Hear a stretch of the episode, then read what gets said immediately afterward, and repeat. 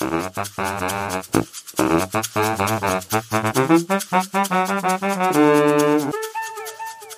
Andreas, grüß dich. Ja, hallo Frank, grüß dich. Jo, jetzt sitzen wir hier heute auf dem Hotelzimmer zusammen, weil wir aktuell ja auch gemeinsam auf einem Projekt sind, ja. ja, und da haben wir uns ja gedacht, nutzen wir doch einfach mal die Gelegenheit und nehmen ja auch nochmal einen Podcast auf. Ja. Weil du ja ein neues Training an den Start gebracht hast, zusammen ja, mit der Jessica. In ja? der Tat. Genau. Training heißt Team Performance verdoppeln. Ja, warum dazu ein Training? Team Performance, warum? Naja, wenn ich mir vorstelle, ich hätte die ideale Team Performance in meinem Team und sage, das ist 100 Prozent, dann stellt sich vielleicht die Frage, wo bin ich denn eigentlich aktuell? Mhm. Und ich mache immer wieder die Erfahrung, es gibt halt so bestimmte Dauerbrenner, so Bremser im Team, vielleicht kennt der eine oder andere das auch, ja, dass, mhm. wenn man den Eindruck hat, hier wird irgendwie gerade gebremst, das machen die Leute ja nicht mit Absicht, sondern aus bestimmten bewussten oder vielleicht auch unbewussten Motiven heraus, dass sich das immer wieder ergibt. Und ich mhm. glaube, die meisten Teams, und da gibt es auch Studien, die haben wir uns auch angeguckt im Vorfeld, sagen einfach, da ist noch riesig Raum nach oben, um mhm. einfach Abstimmungsaufwände zu reduzieren, Konflikte, wenn sie entstehen, ich sag mal, konstruktiv zu lösen und auch im Umgang der Leute miteinander mhm. einfach da auf ein anderes Level zu kommen. Und vor allen Dingen dieses, ich nenne das immer, dieses Blockiererdenken, was die Leute ja. nicht absichtlich machen, aber es ergibt sich aus bestimmten Gründen heraus, einfach das, sag mal, sich anzuschauen und natürlich auch aufzulösen ein Stück weit, so dass mhm. das Team einfach merkt, das ist so, als ob du so ein Gummiband abschneidest, mhm. was uns irgendwie festhält und plötzlich geht es richtig los. Und deswegen und, dann Team Performance verdoppeln, weil da noch so viel Potenzial genau. drin sitzt. Ich glaube, verdoppeln ist da sicherlich die richtige Zahl, da steckt so viel Potenzial drin. Ja, ja, ja, ja, wenn man sich das ja manchmal vor Augen führt, wie viel Blindleistung ja in so gewisse Sachen dann da, da reingeht, ne, ja. wo sich Leute dann mit beschäftigen, anstatt so eine Sache vorwärts zu treiben. Ja, ja genau. Wie habe ich mir das denn zum Schluss vorzustellen? Also wenn ich sage, ja, geil, äh, super, ich will hier auch mein Team in der Performance verdoppeln, nur her damit. Wie geht das ab? Genau, also einmal hat es natürlich eine zeitliche Frage. Mhm. Das heißt, wie viel Zeit muss ich da spendieren? Das ist schnell mhm. beantwortet. Das Konzept, was wir da anbieten, mhm. Das hat sieben Termine, mhm. Starttermine und sechs Folgetermine. Mhm. Es gibt ein, mhm. es gibt unterschiedliche Themen, da sage ich gleich was zu. Und jeder ja. Termin dauert zwei Stunden. Also okay. der Aufwand in dem Sinne von zeitlichem Aufwand mit dem Team, sieben Termine, a zwei Stunden, mhm. idealerweise mit einer Woche Abstand. Okay, eine Woche Abstand dann. Das heißt, so in sieben, acht Wochen bin ja. ich dann zum Schluss mit dem Thema durch und kriege ich das dann zum Schluss dann auch messbar irgendwie hin? Ja, also? das ist der inhaltliche Teil. Natürlich, ja? man kann alles messen, was man will. Ja, ich weiß, dass du gerne Sachen ich misst. Ich ja, ne? auch gerne Sachen. Also Team Performance zu messen, natürlich eine Frage, wie. Da gibt's ja keine Skala, wo man das ablesen kann, hm. so direkt. Aber wir überlegen uns gerade am Anfang, mit welchen Kriterien, wir haben auch welche dabei als Vorschlag, hm. wollen wir denn die Team Performance messen? Wo stehen wir am Anfang? Hm. Wir messen in der Mitte. Wo stehen wir in der Mitte? Damit hm. die Teilnehmer auch merken, dass es was bringt im ja. Alltag. Und wir messen am Ende natürlich auch nochmal, wo wir da hm. stehen bezüglich vier oder fünf Kriterien, die wir am Anfang festlegen. Okay. Und, und was wird, was wird inhaltlich zum Schluss da gemacht? Was sind zum Schluss die Hebel dahingehend, dass ich meine Team-Performance da verdopple? Mhm. Genau. Das eine Thema nenne ich mal Resonanz im Team. Sprich, mhm. wie kommen wir miteinander klar? Wie stimmt die Teamchemie? Gegenseitige Akzeptanz, wertschätzender Umgang, das sind so die Themen, mhm. ja. Also, je höher diese Resonanz im Team ist, das heißt, die einfach wie Hand in Hand geht, wie ein mhm. gutes Zahnrad, alles greift ineinander. Mhm. Das ist ein Thema, was wir uns von verschiedenen Seiten angucken. Man könnte auch über das Team Gefühlswetter sprechen, wenn man das ähm, mal so nennt. Das heißt, welche Stimmung herrscht im Team? Wie kommt die Stimmung hoch? Mit welchen Methoden oder auch welche Ereignisse gibt es, dass die Teamstimmung steigt? Was da okay. ist. Und was aber ebenso wichtig ist, was sind eigentlich die Trigger, die es nach unten ziehen? Ja, die ja. zu erkennen, die zu entschärfen und äh, idealerweise äh, den einen oder anderen Träger abzuschaffen, dass das mhm. gar nicht mehr passiert, so dass es gar nicht mehr so oft und so lang nach unten geht. Ja, ein da, Thema. Da bedarf es dann natürlich auch einer gewissen Offenheit ganz einfach, weil wenn es nicht ja. angesprochen wird, kann es nicht verbessert ja. werden. Und interessanterweise ja? kann man das auch messen. Ja. Das heißt, wir schauen uns das auch wirklich an, so dass jeder Einzelne für sich da Klarheit bekommt, aber immer aus der Perspektive des Teams zu sagen, wie kann ich meine Stimmung im Team heben, mhm. was bringt mich nach unten, nach oben.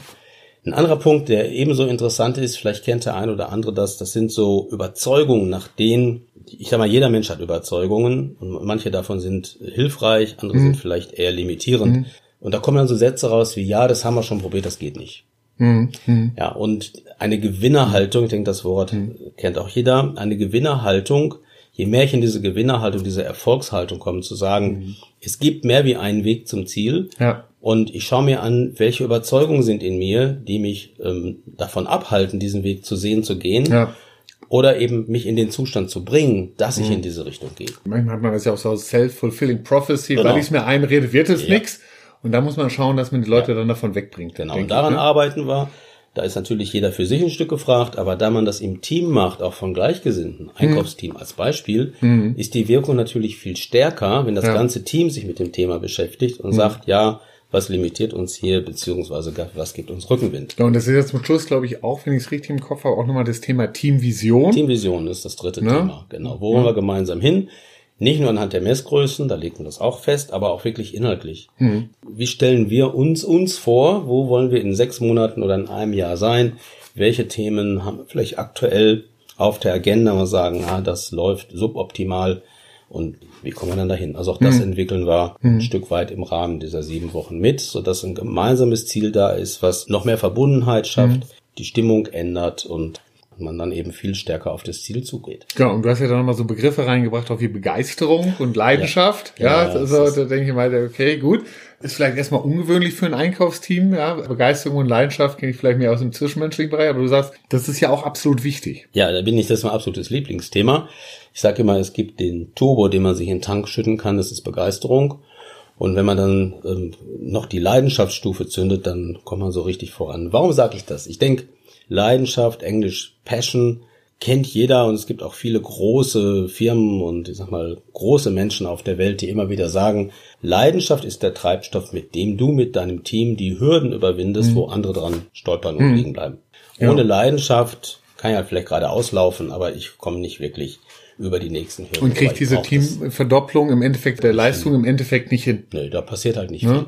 Genau. Wenn ich allerdings schaffe, das Feuer der Leidenschaft ja. für die Themen im Team ja. zu entfachen und ich behaupte, jeder Mensch ist in der Lage, Leidenschaft zu empfinden. Mhm wenn jetzt hier viele Männer zuhören, die sagen, bei Männern ist das nicht so, dann hm. schau einfach mal, was im Stadion passiert, hm. wenn deine Fußballmannschaft spielt. Genau, da denke ich auch gerade dran. Ja. Dann bist du eigentlich so ein bisschen wie so der Trainer von Saarbrücken.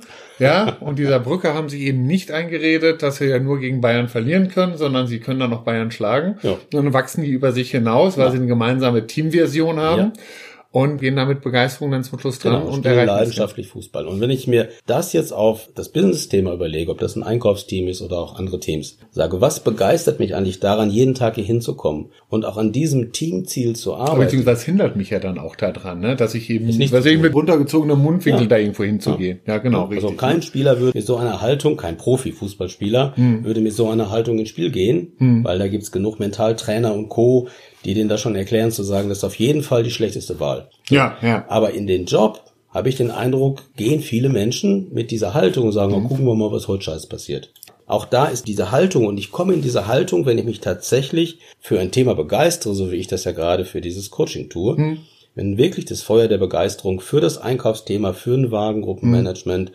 für ein Kostmodell, für was weiß ich, eine neue technische Lösung, was mhm. immer das ist, wenn das Feuer der Begeisterung brennt, kann ich mhm. auch andere Menschen damit infizieren, mitreißen. Mhm. Wenn das im ganzen Team passiert, mhm. ja, die okay. Performance verdoppeln. Ja, genau. Jetzt nochmal, für was für eine Größenordnung von Teams haben wir da vor Augen?